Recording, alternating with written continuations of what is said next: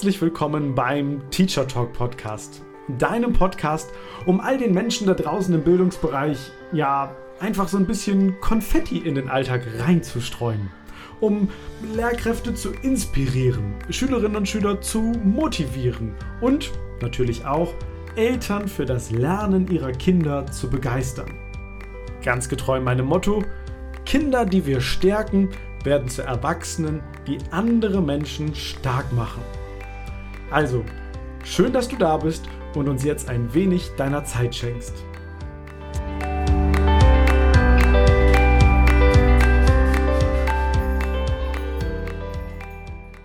Schön, dass du da bist und Dankeschön. Dankeschön für dein Vertrauen. Dankeschön, dass du jede Woche wieder aufs Neue dich hier im Podcast inspirieren lässt, dass du dabei bist, dass du mir einfach deine Zeit und dein Vertrauen schenkst. Das bedeutet mir total viel. Ich freue mich und lass uns direkt heute eintauchen in ein Thema, was wir auch immer mal wieder hier im Podcast schon beleuchtet haben, nämlich Social Media. Wir alle wissen, dass Social Media, also TikTok, WhatsApp, Instagram und so weiter, eine ganz große Rolle in der Lebenswirklichkeit unserer Schülerinnen und Schüler spielt. Und genau diesen Aspekt, den machen wir uns heute in dieser Podcast-Folge zunutze, indem ich dir eine Website vorstellen möchte, mit der du quasi alles, was auf diesen Plattformen passiert, simulativ nachbauen kannst. Das heißt, es geht um eine Website, mit der du WhatsApp-Posts, WhatsApp-Gesprächsverläufe, ein Instagram-Post oder auch Facebook-Posts. Naja gut, das lassen wir mal außen vor. Wie Schülerinnen und Schüler immer sagen, das ist was für Rentner. Also wie du solche Posts oder wie deine Schülerinnen und Schüler solche Posts nachbauen können. Und warum macht das vielleicht Sinn? An welcher Stelle könnten wir sowas sinnvoll in den Unterricht einbauen? Ein paar Beispiele vielleicht an der Stelle. Wenn Instagram noch eine so große Rolle spielt und Instagram lebt ja von Fotos mit einem darunterliegenden Text, warum nicht ganz einfach dieses Medium nutzen und zum Beispiel mal eine historische Persönlichkeit beschreiben lassen, charakterisieren lassen, indem ich ein Foto raussuchen lasse von der Person, das ist sozusagen das Instagram-Bild und die Charakterisierung ist dann darunter der Text, der unter dem Instagram-Post, Bild, wie auch immer, aufploppen würde. Könnte eine Idee sein. Oder auch im Fach Deutsch eine Person aus einer Geschichte herausnehmen, diese beschreiben und vielleicht ein passendes Bild dazu finden. Das heißt jetzt beim Märchen, bei einer Kurzgeschichte. Manchmal gibt es ja auch schon Figuren, die vorgegeben sind. Genau das gleiche kann ich im Englischunterricht machen. Ich nehme eine Figur, die im Buch schon drin ist. Ich nehme also das Foto der Person, schreibe jetzt einen Text und jetzt magst du argumentieren, die schreiben ja trotzdem. Ja, stimmt. Also die, die schreiben, absolut, die Schülerinnen und Schüler. Die müssen sich auch trotzdem mit dem Inhalt beschäftigen. Aber, und das ist entscheidend, es ist ja eine ganz andere Herangehensweise, wenn ich jetzt das Ganze in Form eines Instagram-Posts, also etwas aus meiner Realität beschreiben kann, als wenn ich jetzt, ich sag mal so ein bisschen überspitzt formuliert, das 1200. Arbeitsblatt ausfülle mit einer Charakterisierung oder mein, meine Mappe, mein Heft irgendwie mit Text füllen muss. Es ist einfach eine andere Vorgehensweise, eine andere Herangehensweise, knüpft einfach mehr an der Lebenswirklichkeit unserer Schülerinnen und Schüler an. Heißt auf gar keinen Fall, das Schreiben von Texten im Heft oder in der Mappe oder wo auch immer negativ ist. Überhaupt nicht. Ich würde sowas eher als Ergänzung verstehen. Und genau das gleiche kannst du auch mit einem WhatsApp-Gesprächsverlauf machen warum nicht mal eine historische Person, jetzt im Fach Geschichte, reinholen ins Heute, hier und jetzt und die führt ein WhatsApp-Gespräch. Und da müssen die Schülerinnen und Schüler sich einen, einen Dialog überlegen. Oder die machen eine, ein, also das kann man auch abbilden, so ein, ein WhatsApp-Gespräch. Oder ein Dialog im Englischunterricht. Ich muss mir gemeinsam mit einem Mitschüler, mit einer Mitschülerin einen Dialog überlegen und anstatt den dann jetzt eben aufzuschreiben, ganz klassisch, mache ich daraus einen Instagram-Post. Und das Tolle ist, das sieht wirklich aus wie ein Instagram-Post, wie ein WhatsApp-Post, wie auch immer. Das ist ein Bild, was da entsteht. Und das kann ich dann nachher in meinem Dateiverwaltungssystem, also beispielsweise iSurf, in einer datenschutzsicheren Umgebung wie Taskcards benutzen. Und an der Stelle haben wir ja auch gar kein, keine Datenschutzfrage im klassischen Sinne, solange da kein Foto von den Schülerinnen und Schülern zu sehen ist und natürlich auch keine Namen von Schülerinnen und Schülern verwendet werden. Warum macht es noch Spaß, sowas zu machen? Also solche, solche Fake-Posts im Prinzip. Also vielleicht einfach mal so, so einen Twitter-Post zu schreiben. Bei Twitter sind ja die, die Schriftzeichen begrenzt. Das heißt, deine Schülerinnen und Schüler hätten die Aufgabe, beschreibe eine Situation XY, was übrigens auch total gut in Naturwissenschaften oder auch in Mathematik geht. Sachunterricht, Erdkunde. Beschreibe einen Sachverhalt in, sagen wir mal, 300 Zeichen. Und dann muss ich mich halt begrenzen. Ich muss mich beschränken. All das zahlt auf die 4K-Kompetenzen ein. Haben wir im Podcast auch schon mal drüber gesprochen. Also 4K, die Zukunftskompetenzen, was Menschen aus aller Welt sagen, egal ob das aus der Wirtschaft ist oder ob das aus der Bildungswissenschaft ist. 4K-Kompetenzen heißt Kreativität wird hier befördert. Ich darf mich kreativ mit dem Unterrichtsinhalt auseinandersetzen und bearbeite den gleichzeitig. Heißt, da ist keine, keine Lernzeit, die ver vergeudet wird oder die verloren geht. Zweiter Punkt, kritisches Denken. Das zweite K.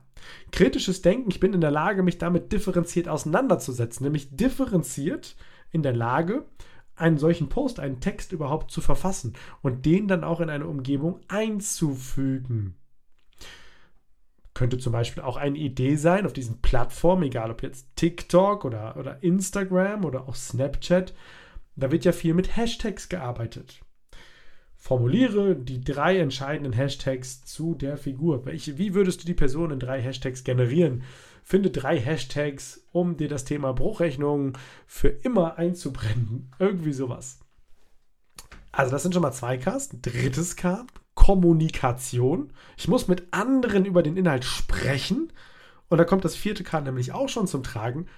Kollaborativ heißt im Austausch mit anderen ich kann also so einen Post alleine machen, natürlich als Differenzierungsaufgabe, als On-Top-Aufgabe, als, als kreative Erweiterung oder ganz klassisch eingebaut in den Unterricht. Und dann heißt es eben, das ist eine Partneraufgabe, die jetzt an der Stelle ansteht. Also du siehst, es gibt ganz viele Möglichkeiten und ich denke, dir fallen noch eine Menge mehr ein. Das kann man im Kunstunterricht total gut machen, im Sachunterricht vielleicht ja, ein, die, die, Entstehung von Tag und Nacht in Erdkunde jetzt oder in Sachunterricht zum Beispiel zum Thema Elektrizität oder der Wald, da einfach mal ein Instagram-Post von machen. Weil auch Kinder in der vierten Klasse, in der fünften Klasse, in der sechsten Klasse haben das schon mal gesehen und können mit diesem Format etwas anfangen. Das war jetzt eine lange Vorbereitung auf die eigentliche Plattform. Die möchte ich dir jetzt natürlich nennen.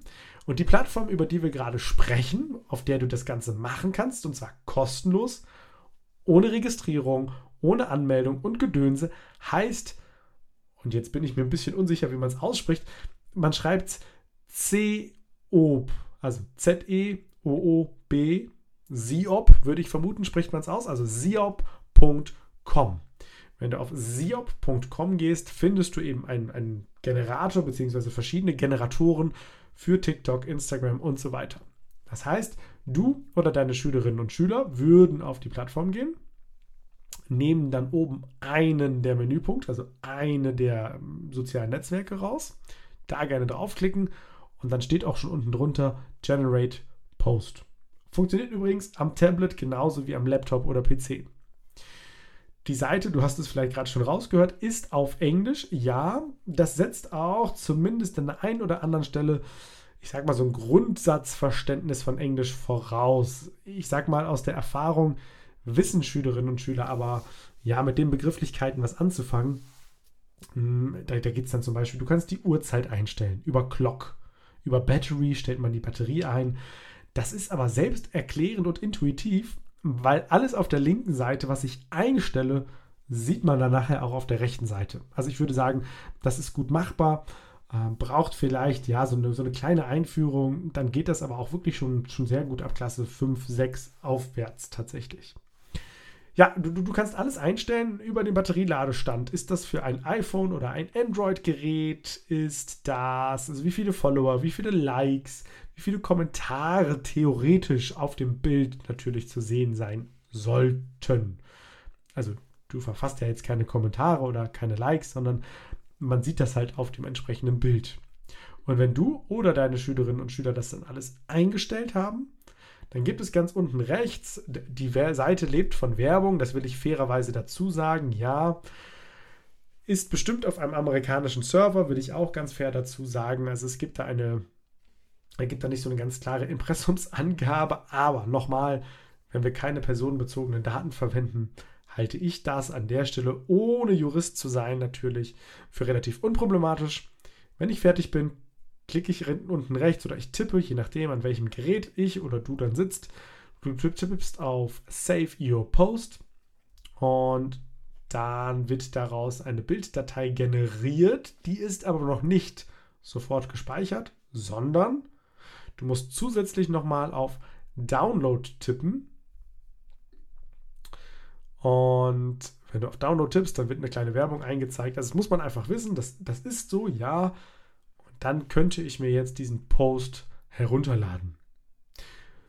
Kleiner Hinweis noch an der Stelle, also der, das wird halt auf der Plattform SIOP angelegt. Wenn man sich die, so ein bisschen die, die Datenschutzbestimmung anschaut, schreiben sie halt, halt ganz klar rein, ja, diese Datei wird natürlich auf unserem Server abgelegt. Heißt nochmal der Hinweis, keine personenbezogenen Daten, keine Bilder von Schülerinnen und Schülern, keine Namen, irgendwie sowas. Ansonsten sehe ich kein Problem damit, dass das dann da auf der Seite ist. Ich kann es mir dann herunterladen, am Tablet zum Beispiel in der Fotogalerie abspeichern und, das sagen sie eben auch ganz, ganz transparent und ganz offen, finde ich, und das finde ich dann wiederum fair. Sie sagen halt ganz einfach, dass nach 15 Tagen alle Inhalte, die auf der Seite drauf sind, also diese ganzen Posts, die erstellt werden, dass die automatisch nach 15 Tagen gelöscht werden. Da finde ich erstmal ganz beruhigend, weil natürlich, wenn ich den Link hätte, könnte ich darauf zugreifen. Also, du siehst, es ist ganz leicht machbar. Es gibt auch noch andere Generatoren, ja. Hm, das war für mich jetzt so der, der am praktikabelsten, am praktischen ist, mit dem größten Funktionsumfang super easy in der Bedienung und ich glaube einfach eine Menge Potenzial. Auch zum Beispiel im, im, Bereich soziales Lernen, Umgang in der Klassengruppe miteinander. Also das kann man ja auf unterschiedlichste Weisen ausspielen, dass du da was erstellst für deine Schülerinnen und Schüler, als Stundeneinstieg, als äh, Aufhänger, als, als kritische Auseinandersetzungsgrundlage oder eben, dass deine eigenen, äh, dass deine Schülerinnen und Schüler eigenes Material an der Stelle erstellen. Ich glaube, in beide Richtungen ist das ziemlich cool gedacht. Äh, vor allem, wenn man dann gerade nochmal auch, auch gemeinschaftlich so eine Sammlung draus macht. Ne? Also das ist dann auch Teil eines Taskcards Boards. Du hast vorher Themen verteilt. Ähm, und dann, dann wird das da gesammelt, die ganzen Ergebnisse. Und ich kann das sehen. Also was mir so einfällt, zum Beispiel eine, eine Kurzgeschichte einfach mal nacherzählen zu lassen oder ein Märchen und ich verteile einzelne Szenen an Schülerinnen und Schüler und die Szene soll jetzt als Instagram-Post dargestellt werden. Und diese füge ich dann nachher zu einer Gesamtgeschichte zusammen auf einem Taskcards-Board. Steigert die Relevanz, die Authentizität für deine Schülerinnen und Schüler. Ich bin mir sicher, die werden begeistert sein. Und ja, das war es eigentlich schon.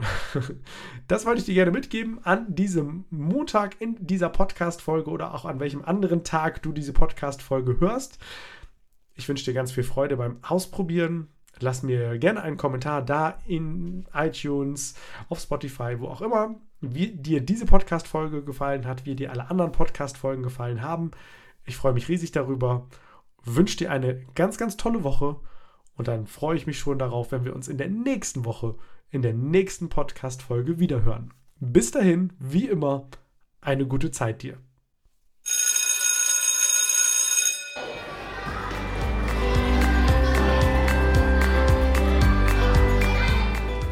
Das war's auch schon wieder hier im Teacher Talk Podcast. Vielen Dank, dass du dabei warst und dich jetzt hoffentlich ein wenig inspiriert fühlst, das ein oder andere daraus zu Hause oder in deinem Unterricht einfach mal auszuprobieren und umzusetzen. Wenn du Lust auf noch mehr kostenlosen Input hast, dann schau doch gerne mal auf meinem Instagram-Profil vorbei. Du findest mich dort unter Sebastian-Nüsse. Und wenn du dann immer noch nicht genug bekommen kannst, dann schau doch gerne mal in mein Buch rein. 60 Tools für gelungenen digitalen Unterricht. Du findest es auf meiner Website und im Buchhandel. Also, bis bald!